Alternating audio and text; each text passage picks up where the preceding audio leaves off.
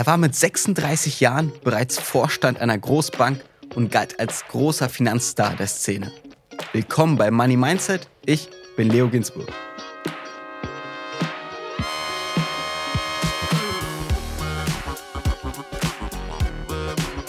Disclaimer. Die Inhalte dieses Podcasts beinhalten keine Kaufempfehlung der Redaktion. Aktien, Kryptowährungen und Investments sind grundsätzlich mit Risiko verbunden. Heute ist zu Gast bei mir Leonhard Fischer. Leonhard galt in jungen Jahren als einer der erfolgreichsten Bankmanager Deutschlands. Er begann bei der US-Investmentbank JP Morgan und stieg bis in die deutsche Geschäftsleitung auf. 1995 wechselte er zur Dresdner Bank und wurde jüngster Vorstand des Bankhauses. Danach war er auch Vorstandsmitglied bei der Allianz. Wie sein Leben damals war, was er heute macht und was wir von ihm übers Investieren lernen können, darüber sprechen wir jetzt. Hallo Leonhard. Hallo, freut mich. Wie wird man mit Mitte 30 Vorstand einer Großbank?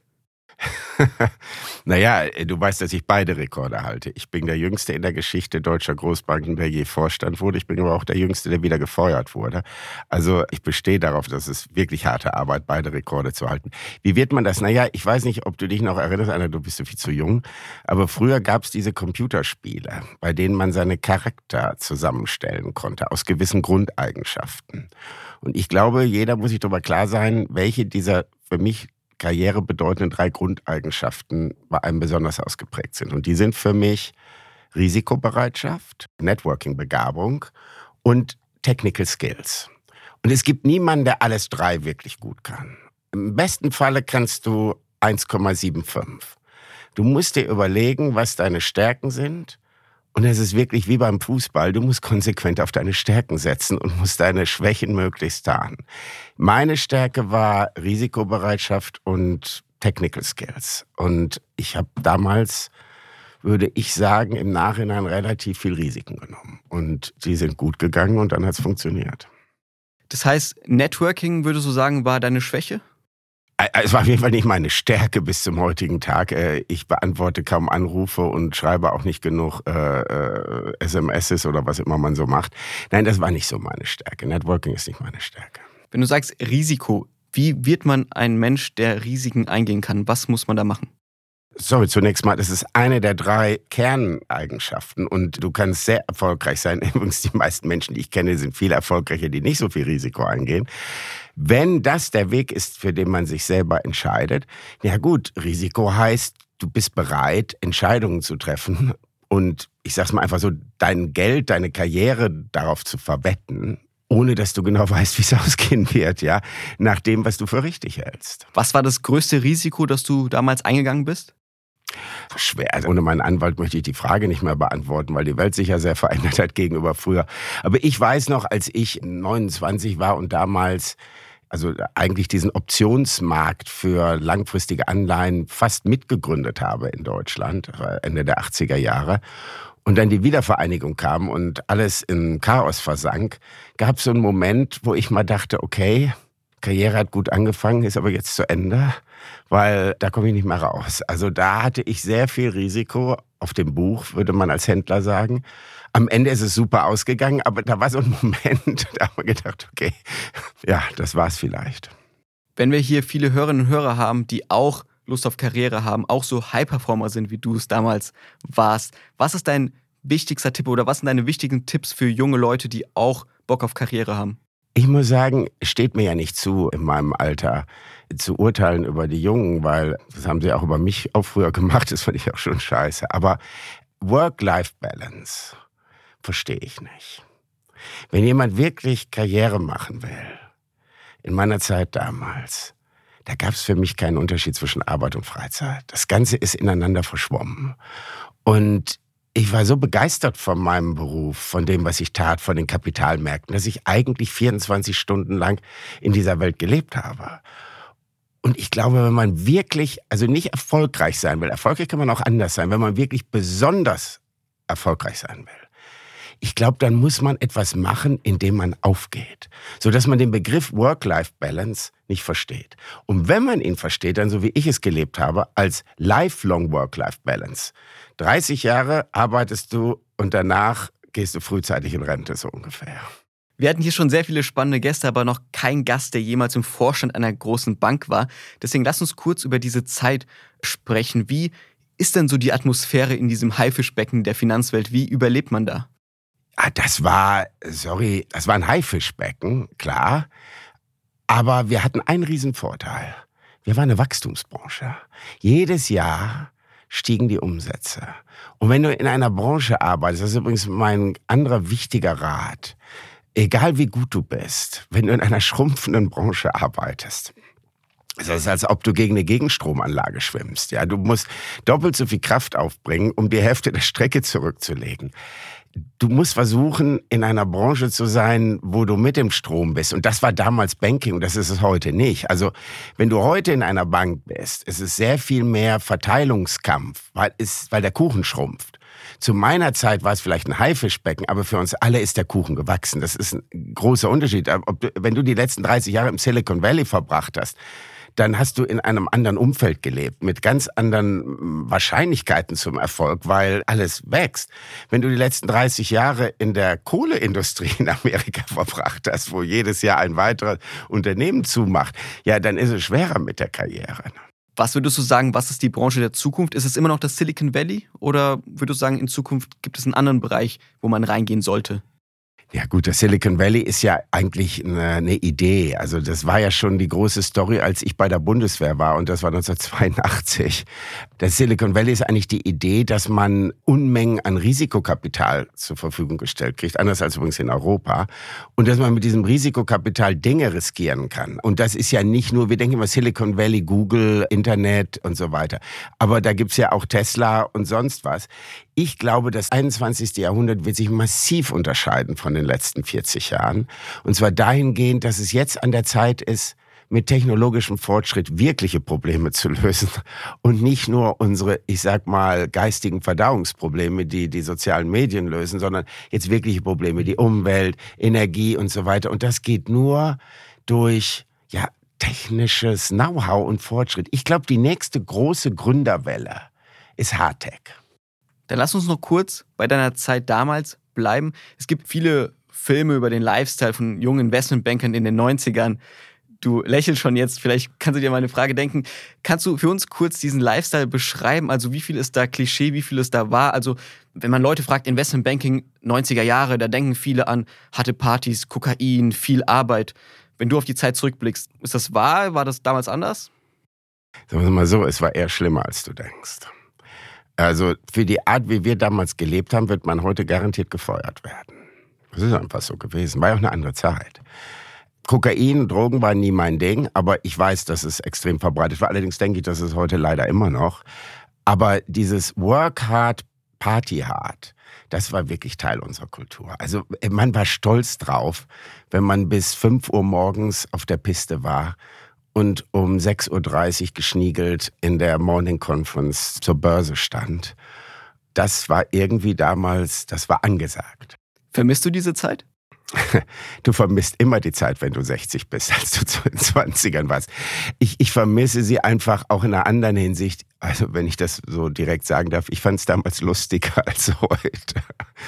Wie ist denn dein Alltag damals gewesen als Vorstand einer Bank? Hat man da überhaupt noch Zeit für Freunde, Familie, Hobbys oder war wirklich dein Tag morgens aufstehen, Nachrichten, was geht in der Welt ab und dann die ganze Zeit gearbeitet? Also wenn du Vorstand für das Investmentbanking warst, also fürs Wertpapiergeschäft, dann hattest du ja ein Geschäft, das rund um die Uhr lief. Da muss ich ehrlich gesagt sagen, also ich habe fürs Geschäft gelebt ich, ich nachts ins Bett gegangen und das Letzte, was ich gemacht habe, ist auf den Bloomberg-Schirm zu gucken. Und morgens, wenn ich aufgewacht bin, habe ich erstmal wieder auf den Bloomberg-Schirm geguckt. Das hängt aber auch mit dem Wertpapiergeschäft oder dem Börsengeschäft zusammen.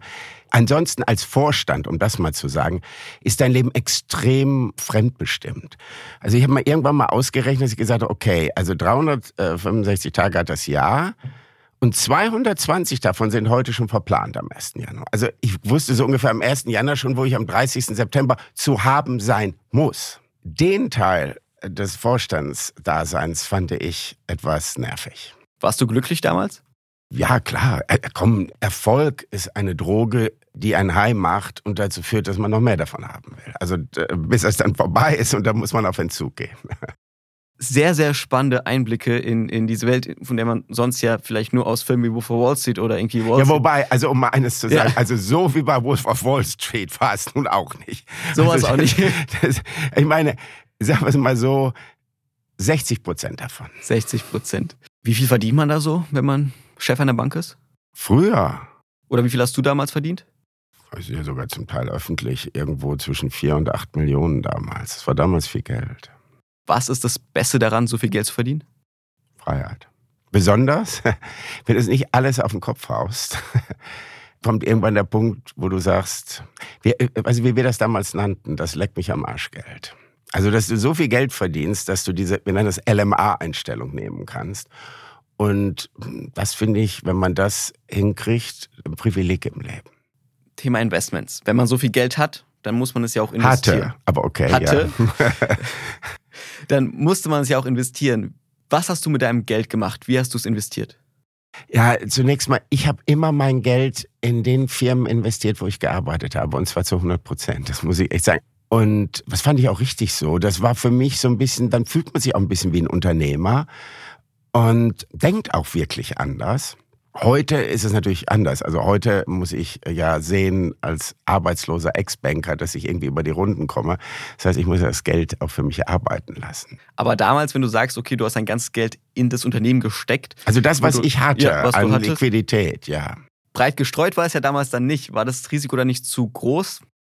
Ja, aber breite Streuung ist für Langweiler. Also ich meine, logisch verstehe ich das. Unter finanzmathematischer Erkenntnis ist es das Beste, was man machen soll. Aber ich habe immer eine andere Einstellung dazu gehabt. Und zwar war ich immer der Auffassung, du musst riskieren, weil wenn du dann scheiterst, weißt du wenigstens, dass du es versucht hast. Ich finde es viel schlimmer, dieses Gefühl, hätte ich doch.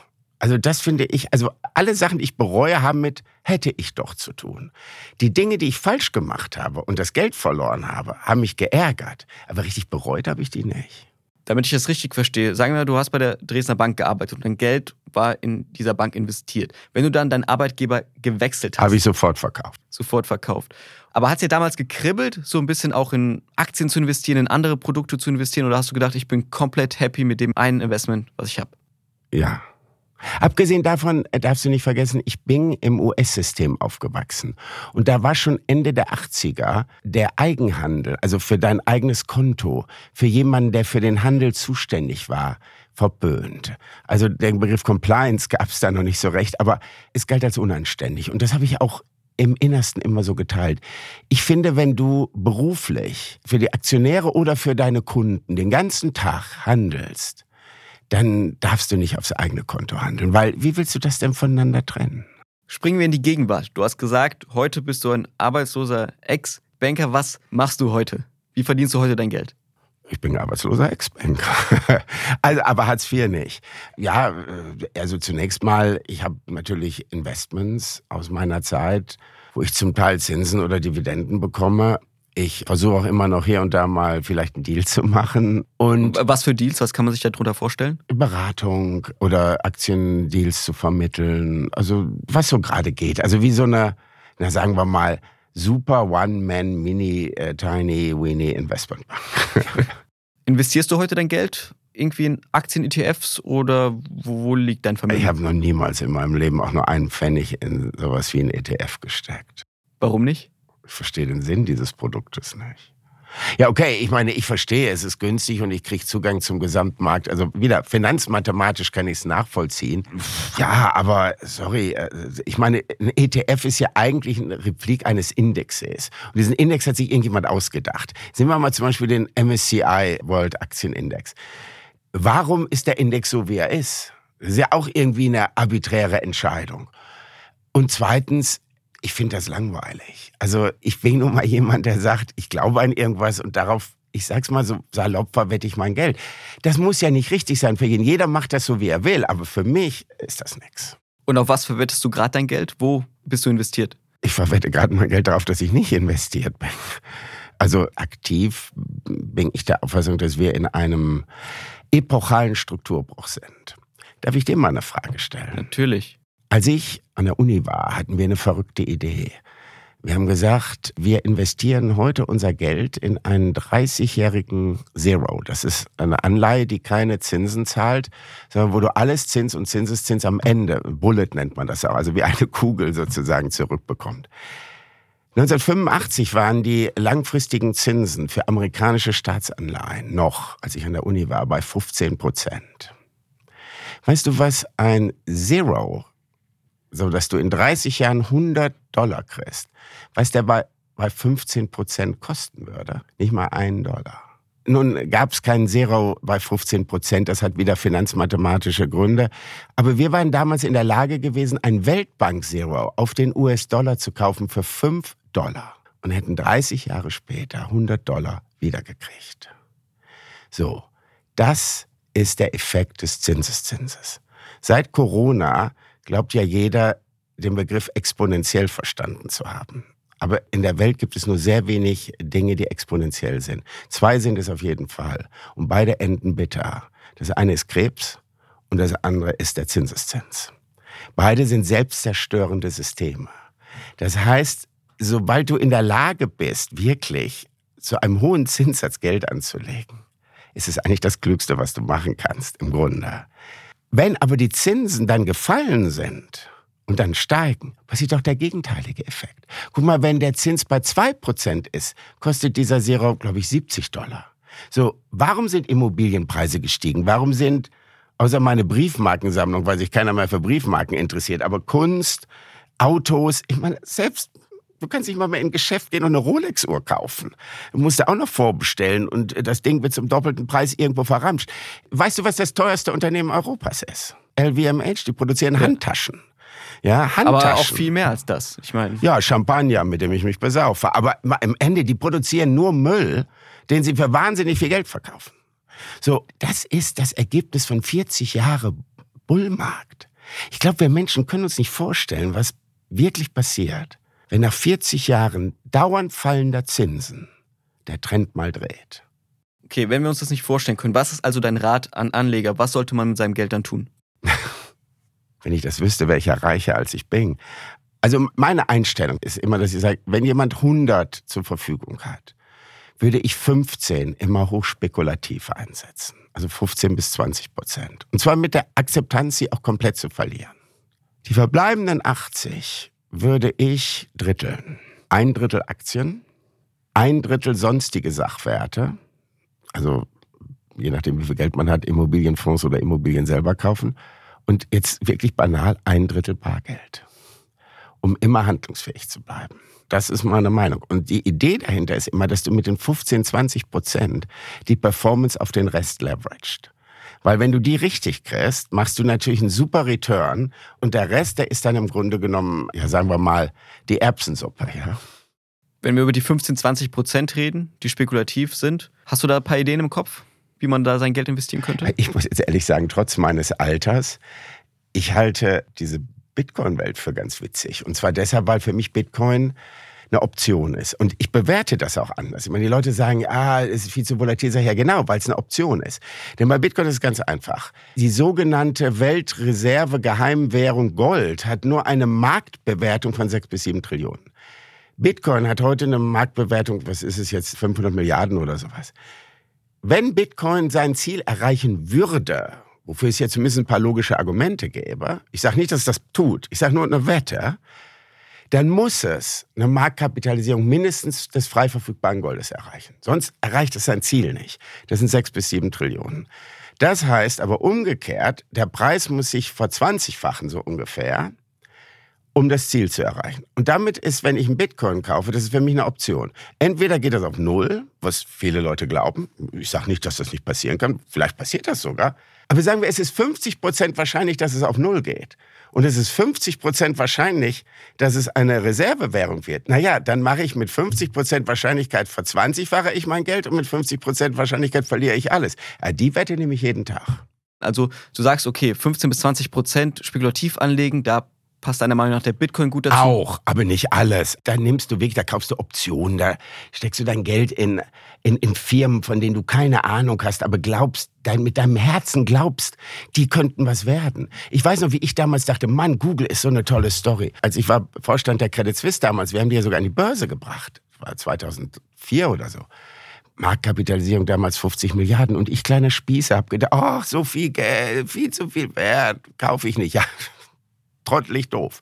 Oder als der iPod rauskam, ich meine, das war so eine tolle Idee, Musik hören aus einem kleinen Gerät. Ich meine, die jungen Leute können sich gar nicht mehr dran erinnern. Ich meine, wir hatten früher Handys, die waren so groß wie ein Pflasterstein und die konnten nix, außer dass du reinreden konntest.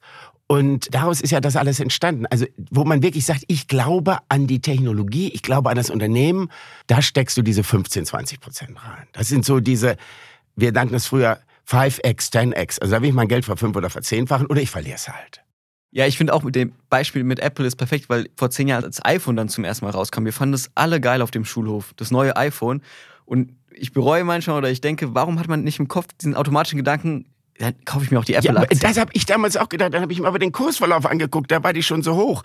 Ich weiß noch, ich habe einen klugen Freund, bekannter Börsenhändler. Und der hat mich damals, äh, waren wir zusammen auf Ibiza in Urlaub und irgendwann nach der, weiß ich nicht wie viel Flaschen Rosé, hat er gesagt, Lenny, Lenny, du musst, du musst die Apple-Aktie kaufen. Da habe ich gesagt, warum? Apple, die kenne ich jetzt seit 20 Jahren, die gehen immer rauf und runter und niemand weiß und waren doch pleite fast vor acht Jahren.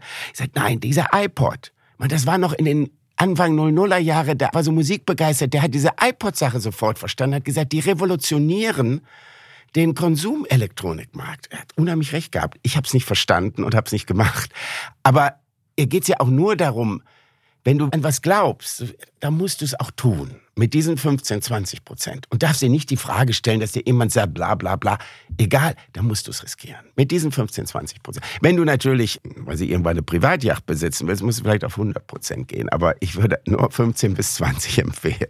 Was ist deiner Meinung nach das Apple der Gegenwart? Wo du denkst, das ist immer schwierig zu sagen natürlich, aber hast du irgendwie gerade ein Gefühl, wo du auch selbst sagst, das ist ein geiles Unternehmen, an das Unternehmen glaube ich und da würde ich 100% reinstecken? Ich muss dir ehrlich sagen, so als Hobby unterrichte ich Bachelor- und einen MBA-Kurs an der Uni in Frankfurt. Und ich habe meinen Studenten immer gesagt, eigentlich seit vier Jahren, sie sollen, ich weiß, nachher hat mich keiner mehr lieb in Deutschland, sie sollen Kernenergieaktien kaufen, weil es äh, nach meiner jetzigen Erkenntnis keine Zukunft CO2 frei gibt ohne Kernenergie. Aber inzwischen bin ich auf einem ganz anderen Trip. Ich versuche die ganze Zeit, Firmen zu finden. Ich habe aber noch keine gefunden, auf die man Zugang hat. Ich bin der Auffassung, dass die Welt das Klimaerwärmungsproblem nur auf eine Art lösen kann. Also wirklich lösen kann. CO2 Capture. Jetzt sagen wir mal, wir haben ja 150 Jahre Schmutz gemacht, da muss mal irgendeiner hingehen und sagen, jetzt räumen wir das mal auf. Nicht nur, wir machen keinen neuen Schmutz mehr, du musst aufräumen. Und das geht nur durch CO2 Capture. Und das ist eine Technologie, die es gibt. Und es gibt auch Unternehmen, die daran arbeiten.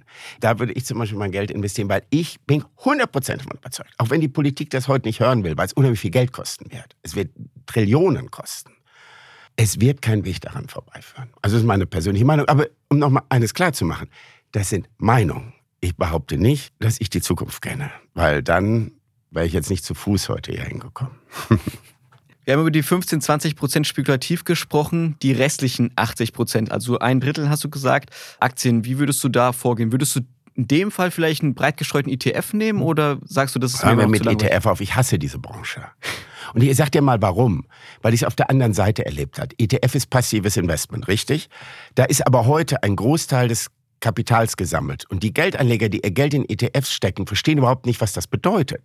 Das bedeutet nämlich konkret, dass derjenige, also Nummer eins BlackRock, Vanguard und wie die alle heißen, die dürfen eigentlich gar nicht Aktionärsinteressen vertreten, weil sie ja keine Entscheidung getroffen haben. Die machen nur noch eine Compliance-Nummer mit den Unternehmen, wo du wirklich als Unternehmer dir die Haare aus dem Kopf reißt, was für abstruse Ideen die haben, weil es ja nicht ihr Geld ist.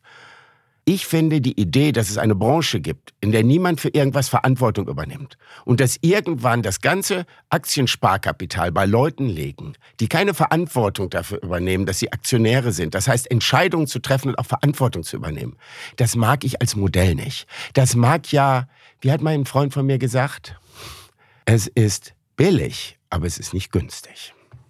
Das heißt, da würdest du auch auf Einzelaktien setzen, die man sich selbst aussucht, wo man Aktionärsrechte hat, wo man auf Hauptversammlungen gehen kann. Ja, und zwar, weißt du, was das Problem ist doch? Wir haben doch ETFs deshalb, Weil, und das muss ich mal so direkt sagen, aus Gründen, die ich nicht verstehe, die deutsche Finanzwirtschaft organisiert das Geld der Sparer, ach, wie soll ich das jetzt formulieren, ohne im Knast zu lassen oder vor Gericht.